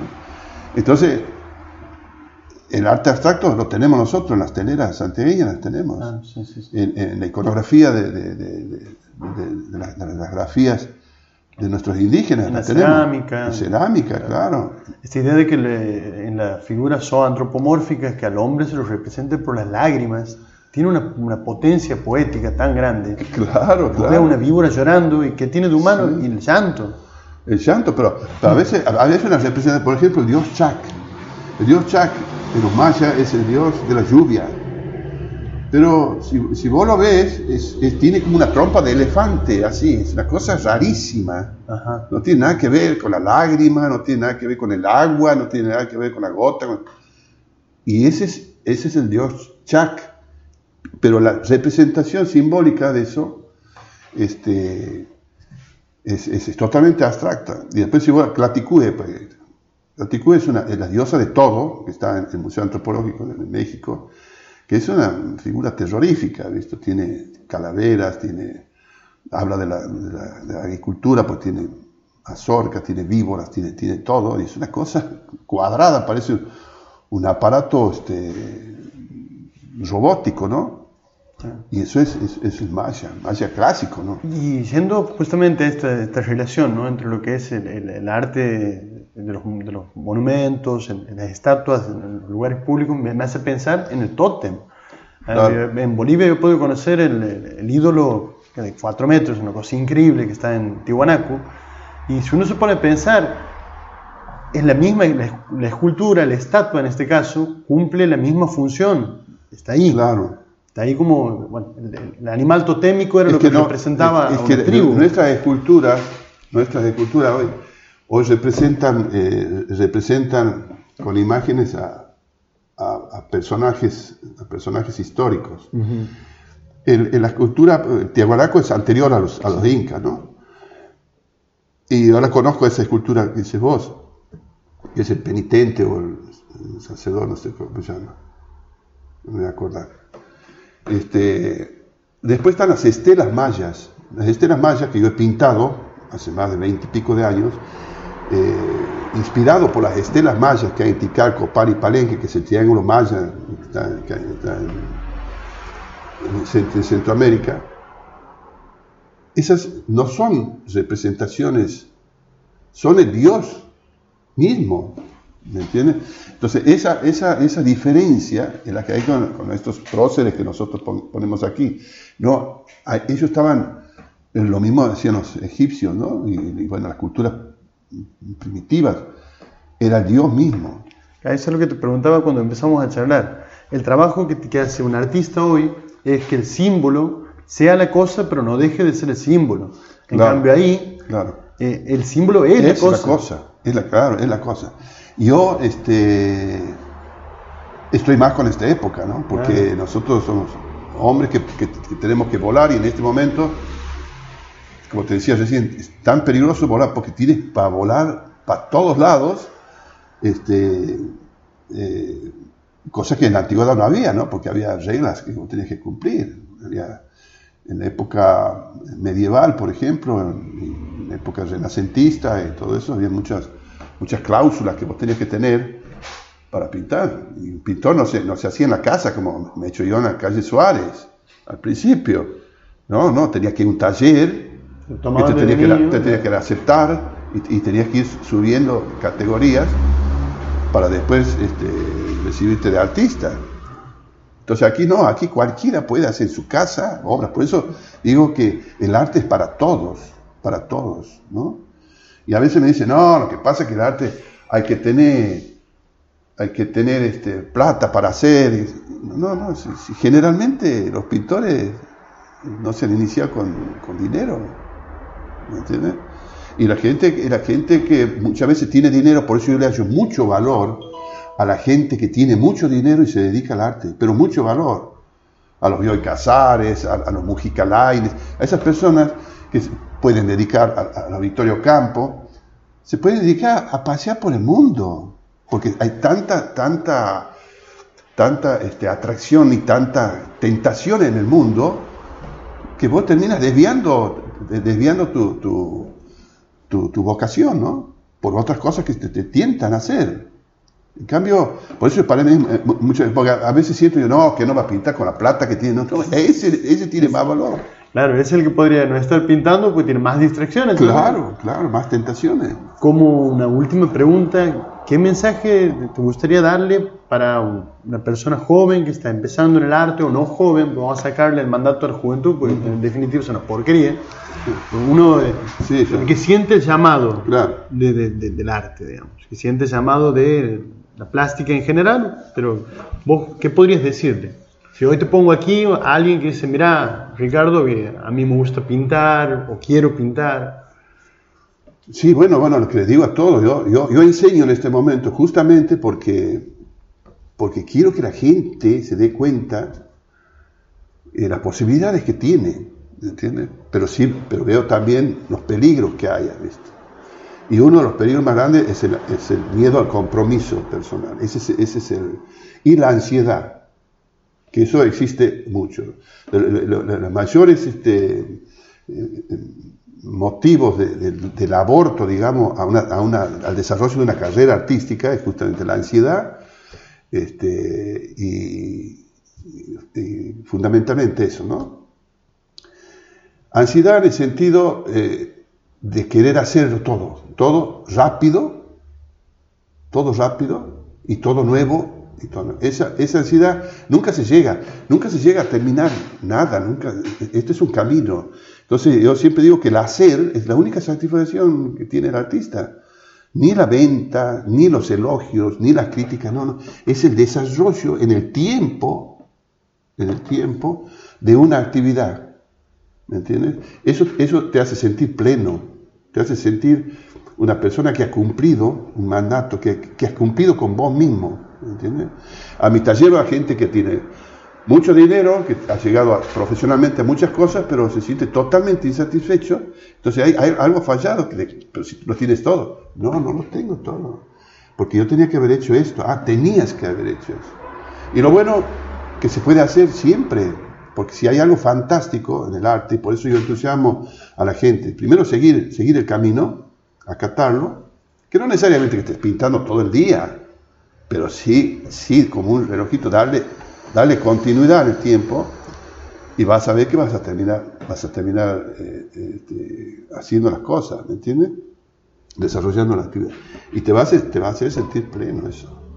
Entonces, no claudicar en todas las tentaciones que hay y saber que esta, que esta actividad es una actividad como otras actividades, ¿no? Ojo, un mecánico puede disfrutar igual que un, artista. Y yo los veo, los mecánicos están llenos de grasa y están con el motor y, el humo le, entra hasta los pulmones y él está como si nada. quizás de las profesiones que yo veo, el disfrute, que no, se dan cuenta, no te das cuenta, el mecánico se acerca mucho a nosotros. ¿no? Y, saber que, que es una actividad para siempre que no le pasa al músico, por ejemplo, que no le pasa quizás, bueno, en la literatura puede pasar, pero no, no hay mucha, al actor, al bailarín. Para mí son profesiones dramáticas porque, tiene tiempo, tu cuerpo y tiene tiempo. estás afuera. Esto no, cuanto más grandecito sos, este, más sereno te encuentras para disfrutarlo, ¿visto? Porque si yo no tengo, me falta un ojo, por supuesto, tengo que tener visión e inteligencia. Pero si tengo boca, yo con, con, la boca este, puedo poner un pincel y pintar. ¿Me entiendes? Y hay una cosa muy cruel, por eso hay que tener inteligencia y concepto plástico vale. Trata de buscar buenos conceptos. Si el panorama es gigantesco, lo que puedes hacer, pero tienes que saber elegir para dónde ir. Por supuesto que nunca vamos a saber, porque ese es el drama del artista, que nunca sabe si realmente se agarró el camino y si hubiese agarrado aquel camino. Y bueno, pero hay que tener la convicción de creer que lo que vos honestamente eh, crees que es lo mejor. Entonces, por ejemplo, el espectro es tan grande, y eso es el peligroso de Internet, a la vez que hablamos que es fantástico, en Internet quieres ver pintura y ves por ahí porquerías que no se pueden creer y te puedes llegar a confundir. No es ese el camino, es otro. Que ahí están en Internet, están todos. Por eso es fantástico. Pero hay que saber elegir el camino. Por ejemplo, yo daba una clase en Barcelona a las personas y, habían estudiado cinco años, cinco años con un profesor, que técnicamente hacía un paisajismo así. Y bueno, digo, esto para mí no. ¿Pero qué? ¿Esos cinco años que estudias? Y sí, está perdido, eligió mal camino. Porque con lo que yo te puedo enseñar, vos vas a poder hacer eso, pero también vas a poder hacer otro mucho más que yo, ¿no? Que, capaz que no la puedo hacer. Pero el concepto plástico, agarrarse de un concepto plástico, de estudiar qué es lo mejor, qué es lo más serio, qué es lo más profundo, qué, es lo más cierto, ¿entiendes? Dentro de la incertidumbre que hay aquí, ¿no? Porque hasta el azar, el azar corre un gran papel. Y estar en el momento justo en ciertos lugares hace que haya éxito, como por ejemplo el de Locke.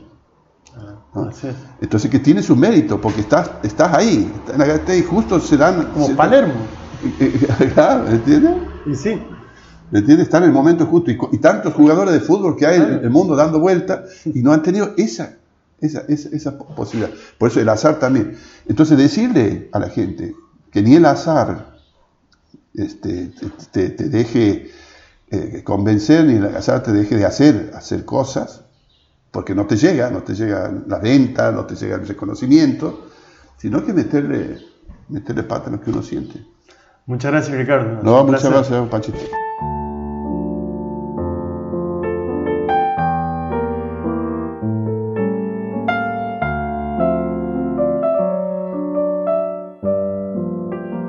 Poema 9. Se dibuja dibujando. Luchan mudos, no hay nadie en el campo, nadie soporta la deshora de la metamorfosis. Una luz que no vuelve alumbra esa batalla. Ninguno se recuerda, el plano es un lugar que no tiene cuándo.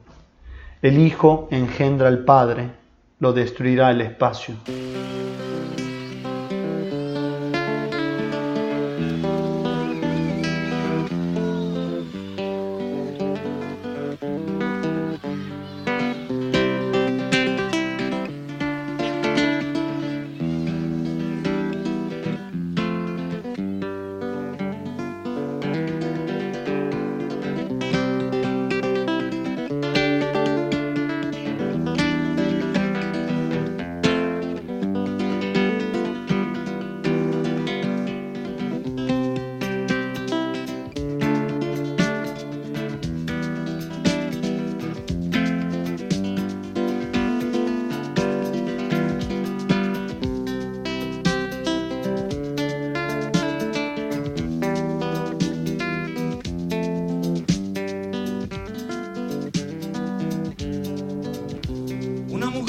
Perdido.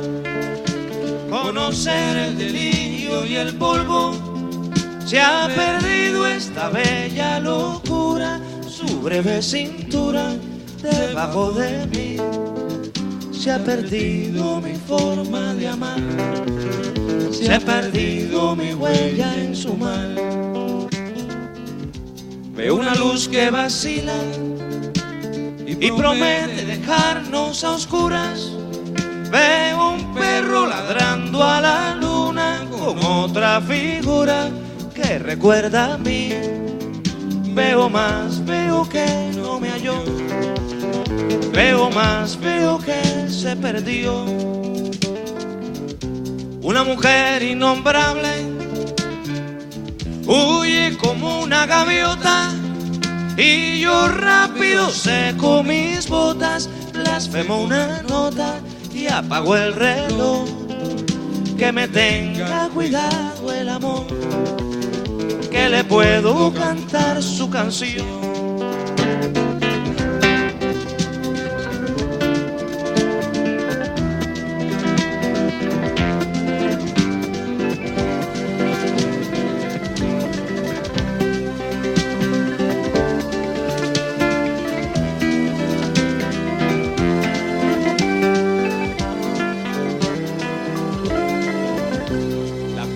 Es asunto de los hombres, no de los amantes.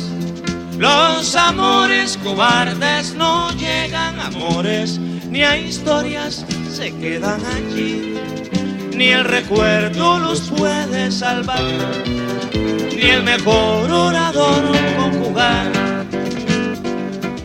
Una mujer con sombrero, como un cuadro del viejo Chagall corrompiéndose al centro del miedo y yo, que no soy bueno, me puse a llorar. Pero entonces lloraba por mí y ahora lloro por verla morir. Pero entonces lloraba por mí y ahora lloro por verla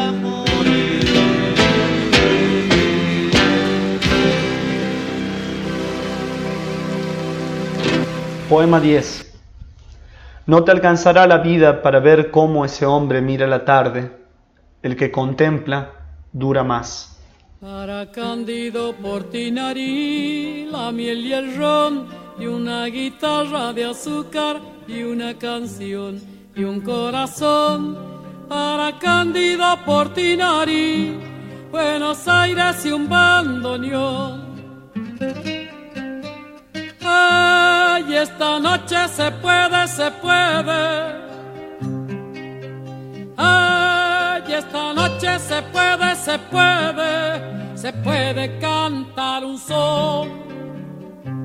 Sueña y fulgura un hombre de mano dura, hecho de sangre y pintura, grita la tela.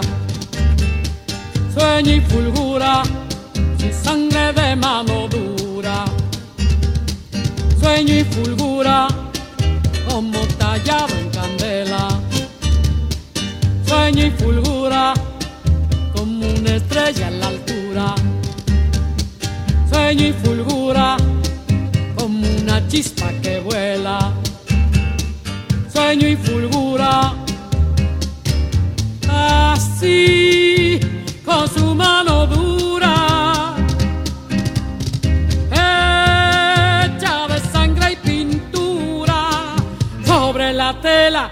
y fulgura un hombre de mano dura. Portinari lo desvela y al roto pecho le cura.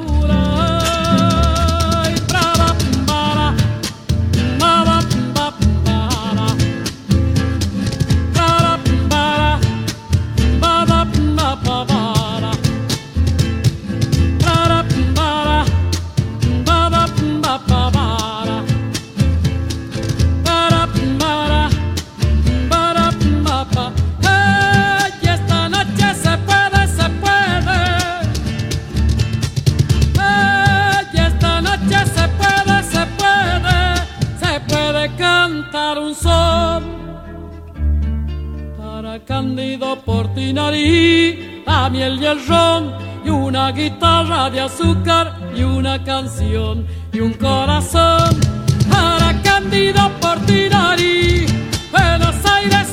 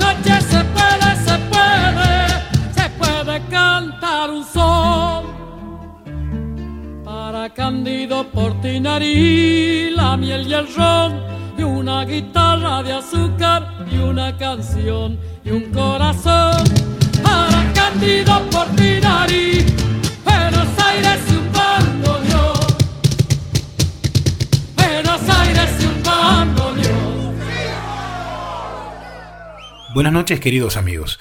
En esta oportunidad me gustaría hablarles de una película, Basquiat, del año 1996, dirigida por Julian Schnabel. Como su nombre lo indica, la película trata sobre los últimos años de la breve vida del artista plástico Jean-Michel Basquiat en New York a finales de los años 80. Basquiat neoyorquino, hijo de padre haitiano y madre puertorriqueña y de una muy buena posición social y económica, luego de abandonar el colegio privado para jóvenes superdotados a apenas un año de egresar, se fue de la casa y experimentó con drogas, música, poesía, pintura, frecuentando las bandas callejeras del Soho neoyorquino, viviendo en casas tomadas y subsistiendo de la venta de artículos eh, y ropa intervenidos por sus pinturas, por sus pinturas. Así hasta que conoció a Andy Warhol y es en ese momento de su vida donde comienza el relato de esta película. Protagonizada por Jeffrey Wright y con la participación de grandes figuras de cine como eh, Benicio del Toro, Gary Oldman, Dennis Hopper, Christopher Walken, Willem Dafoe y nada más y nada menos que el mismísimo David Bowie interpretando a Andy Warhol. Este largometraje es un viaje muy cuidado visualmente, con pasajes de fondos eh, psicodélicos interiores en colores otoñales, de la mano de un director, Schnabel, que además también es pintor y era amigo, frecuentaba a, a Basquiat. A propósito, como la familia de Basquiat no, no aprobaba la película, no permitió que se usen sus pinturas, por lo que el mismísimo Jules Schnabel pintó las reproducciones que se vieron en el film. Las actuaciones, en particular las del protagonista, son excelentes y la banda sonora es tremendamente seleccionada con canciones de artistas como Van Morrison, eh, Psychedelic Furs, The Post, Tom Waits, que sostienen cada escena elevando la intensidad de la, de la experiencia. Si les gusta el arte van a disfrutar de la historia del nacimiento de un gran artista. Y si no están tan metidos en el tema, el tratamiento sobre el espiral descendente de un adicto y, todo lo que va dejando detrás para morir a los 27 años de una sobredosis está muy bien contado. Lamentablemente la película no está en ninguna de las plataformas de streaming más populares, pero la muy buena banda de sonido pueden encontrarla en Spotify en playlists creadas por los usuarios. Recomendada. Escuchemos entonces el soundtrack original de la película She's Dancing por Brian Kelly. Amigos, la próxima hablamos más de música y menos de cine. Saludos.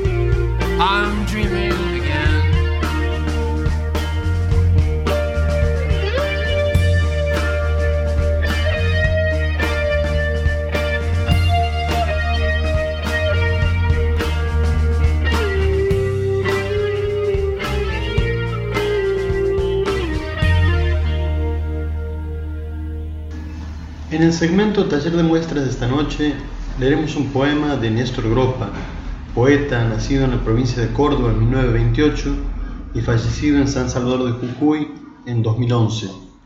Fue poeta, escritor, periodista y educador argentino. Vivió la mayor parte de su vida en San Salvador de Jujuy. Cursó estudios en su provincia natal, Córdoba, y en Buenos Aires. Fue maestro en Tilcara y bibliotecario en San Salvador de Jujuy, donde residía. En 1955 fundó en Jujuy junto con Jorge Calvetti, Andrés Fidalgo, Mario Busignani y el pintor Medardo Pantoja la revista Tarja, que fue un hito de la cultura del noroeste argentino. Perteneció a la Academia Argentina de Letras como miembro correspondiente y recibió, entre otros premios oficiales, el Gran Premio de Honor de la Fundación Argentina para la Poesía en el año 2007. Fue creador de la editorial universitaria Jujeña. El día 4 de mayo fallece en Jujuy. Compartimos ahora un poema de su autoría. Necesidad del mar. Hasta aquí no llegaba el mar. Llegaban el sol y la luna que caen en él y lo decoran, pero el mar no, no llegaba. Era así que no podía en su resaca llevarse el sello del gobernador, la butaca del diputado, el escritorio del concejal, el teléfono del juez, la camisa azul del zorro gris, inspector de tránsito, el portón del intendente, las tribunas del estadio, las vinchas del seón, el gorrito de los canas, la rueda de la autobomba o la mismísima autobomba, las bombachitas y otras prendas íntimas que vendían las marchantas en las veredas del abasto, en fin, las piladas de Tetrabric, los tamagotchis virtuales criados en el Super Nintendo y el lápiz ecológico. No entiendo por qué no llegaba el mar si ya lo había hecho en fechas pasadas, según la historia de los mapas. Decían esperar la resurrección de los ciclos encabezados por las divinidades, decían de encender velitas propicias para la descarga.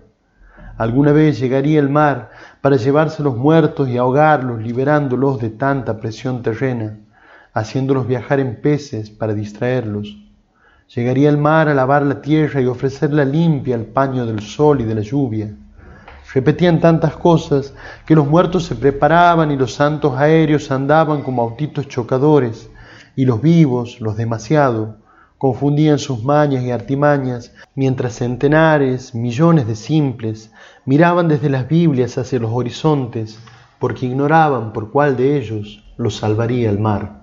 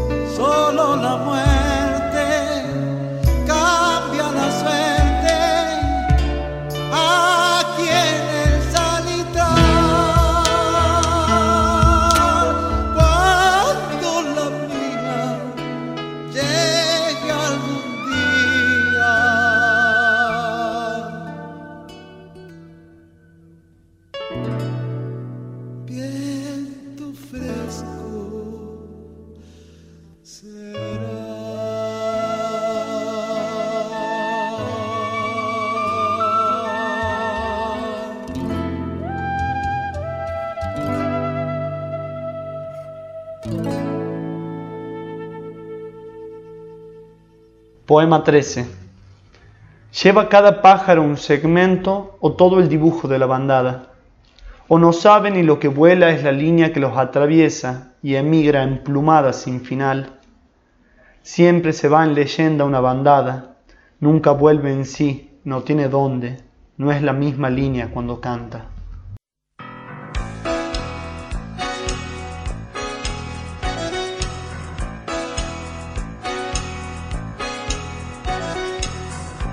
Paredón, tinta roja en el gris del ayer, tu emoción de ladrillo febril sobre mi callejón como un borrón pintó la esquina.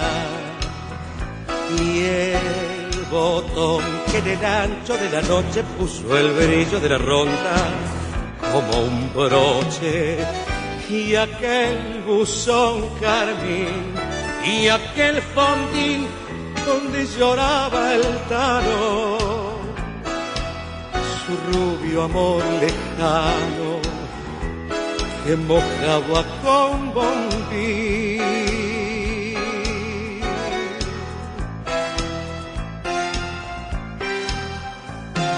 ¿Dónde estará mi arrabal? ¿Quién se robó mi niñez? ¿En qué rincón, luna mía, volcas como entonces tu clara alegría? Veredas que yo pisé, malevos que ya no son, bajo tu cielo de razón trasnocha un pedazo de mi corazón. Perdón, tinta roja en el gris del ayer, por botón de mi tiempo feliz que vertí en el malvón de aquel balcón que ya se hundía yo no sé si fue el negro de mis penas o fue el rojo de tus venas, mi sangría, porque llegó y se fue detrás del jardín y aquel fondín lejano donde lloraba un tano su nostalgia de bombín.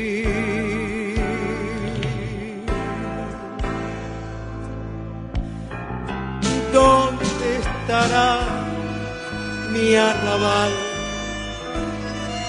¿Quién se robó mi niñez?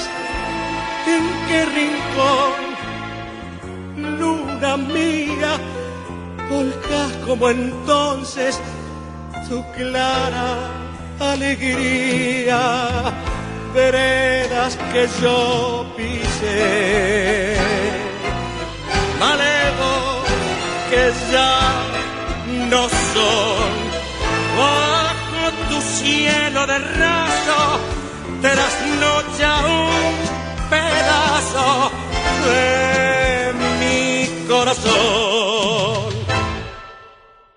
Animando el viento. Del viento solo conocemos sus indicios, la mano que roba la ropa en los techos, el polvo que se anima primero al salto y luego al vuelo, la lluvia oblicua en el ademán de los sauces, las bolsas de plástico que bailan como derviches en las esquinas, la uña invisible que araña la rama que marca sus dedos en mi ventana, los senderos de aire que trepan las bandadas, áridas cascadas paralelas contra el metal de los autos veloces, un yuto literario que se estampa en el horizonte. Por todas esas implicancias se presume el viento, pero de él no sabemos nada. Me empecino hasta la burla y que nadie quiere explicarme de masas de aire y de diferencias de presión en la olla del planeta. Los gradientes no llegan a medir todo lo que el viento es al disolverse. Nada dicen del polen enamorado, de las chapas ingrávidas, del flamear alegre de fuegos y banderas. El viento es un grito que nombró un territorio con su canto entre los cerros de Jujuy. El viento es un turbión que tuerce su cuerpo de arena en el Guairamuyo y se deshace como llegó en un ímpetu invisible.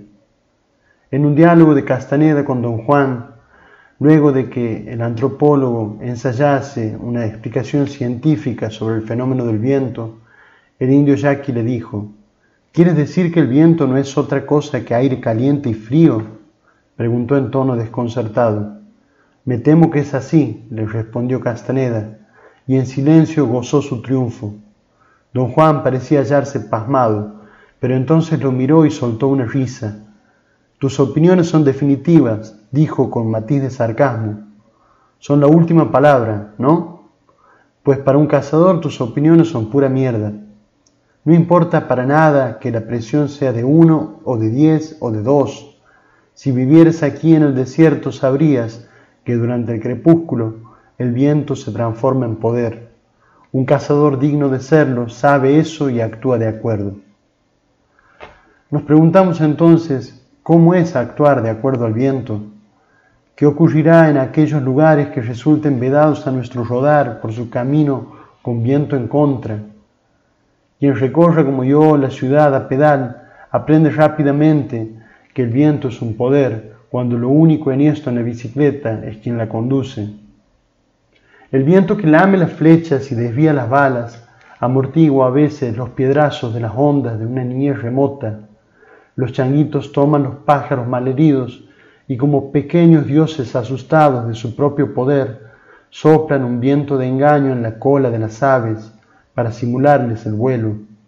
Si el arrepentimiento es real, también lo será el viento, y los pájaros heridos recobrarán el cielo. Etimológicamente hay un parentesco muy cercano entre el viento y el alma. La palabra ánima en latín deviene de aire, de aliento. Curiosamente, esa noción filológica traspasa las lenguas europeas y aparece por su fuerza poética incluso en las leyendas aborígenes de América. Tal es el caso de la leyenda de Chachao y Gualichu. Para los indios pampas el cielo y la tierra estaban unidos y el dios Chachao decidido a salir de su tedio, bajó a la tierra por la Vía Láctea y en su aburrimiento tomó el barro de la tierra y le dio forma y le sopló un hálito de vida y así nacieron los animales que poblaron la tierra. Luego vio su propia imagen y quiso recrearla en estatuillas bípedas con chiripá y poncho. No eran reproducciones exactas del dios, sino más bien una suerte de burla de sí mismo. El Dios continuó con su obra creadora sin infundir vida a esos monigotes, pero no se dio cuenta que su hermano Walichu había descendido a la tierra y que por jugarle una broma había imprimido su aliento de diablo en esas estatuillas, y así es como nació la humanidad. Espantado, Chachao subió al cielo y con su facón formado por la cruz del sur, cortó el camino con el inalcanzable horizonte. Desde entonces, cada vez que el cielo se ilumina con los relámpagos de Chachao, en la tierra suena como una queja la voz de trueno de Gualichu entre las estatuas animadas por el viento.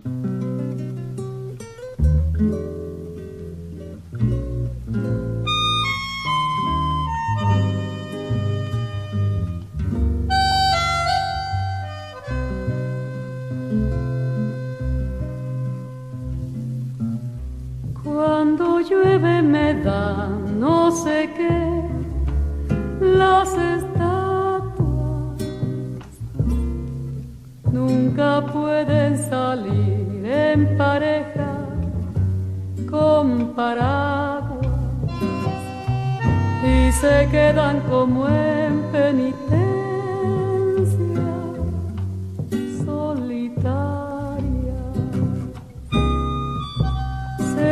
señalando la fatalidad en las plazas,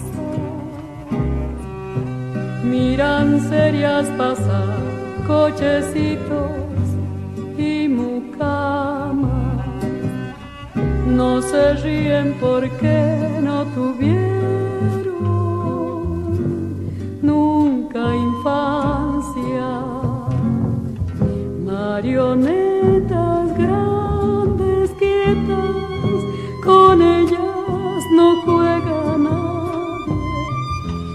si una sombra mala para siempre las borrase, qué dolor caería sobre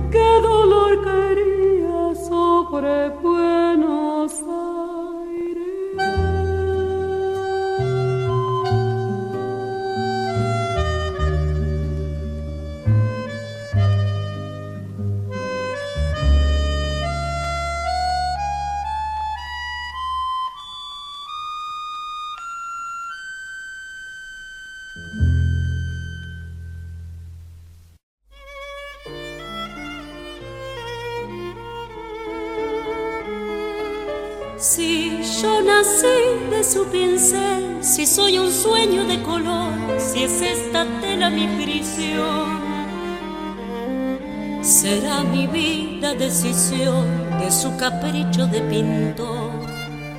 Yo ya lo sé. Venga, amor mío, y pínteme con el azul una ilusión y un desengaño carmesí.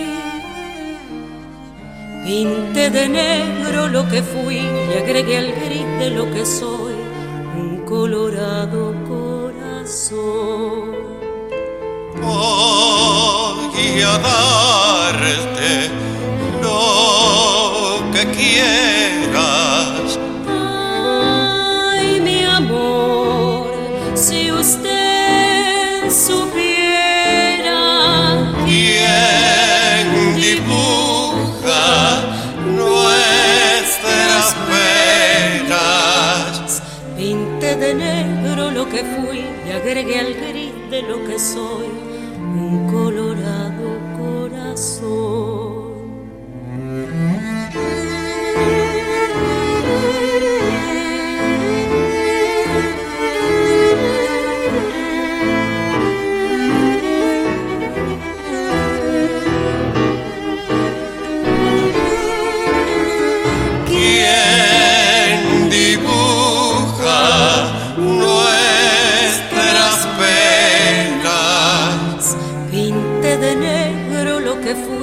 agregué al de lo que soy un colorado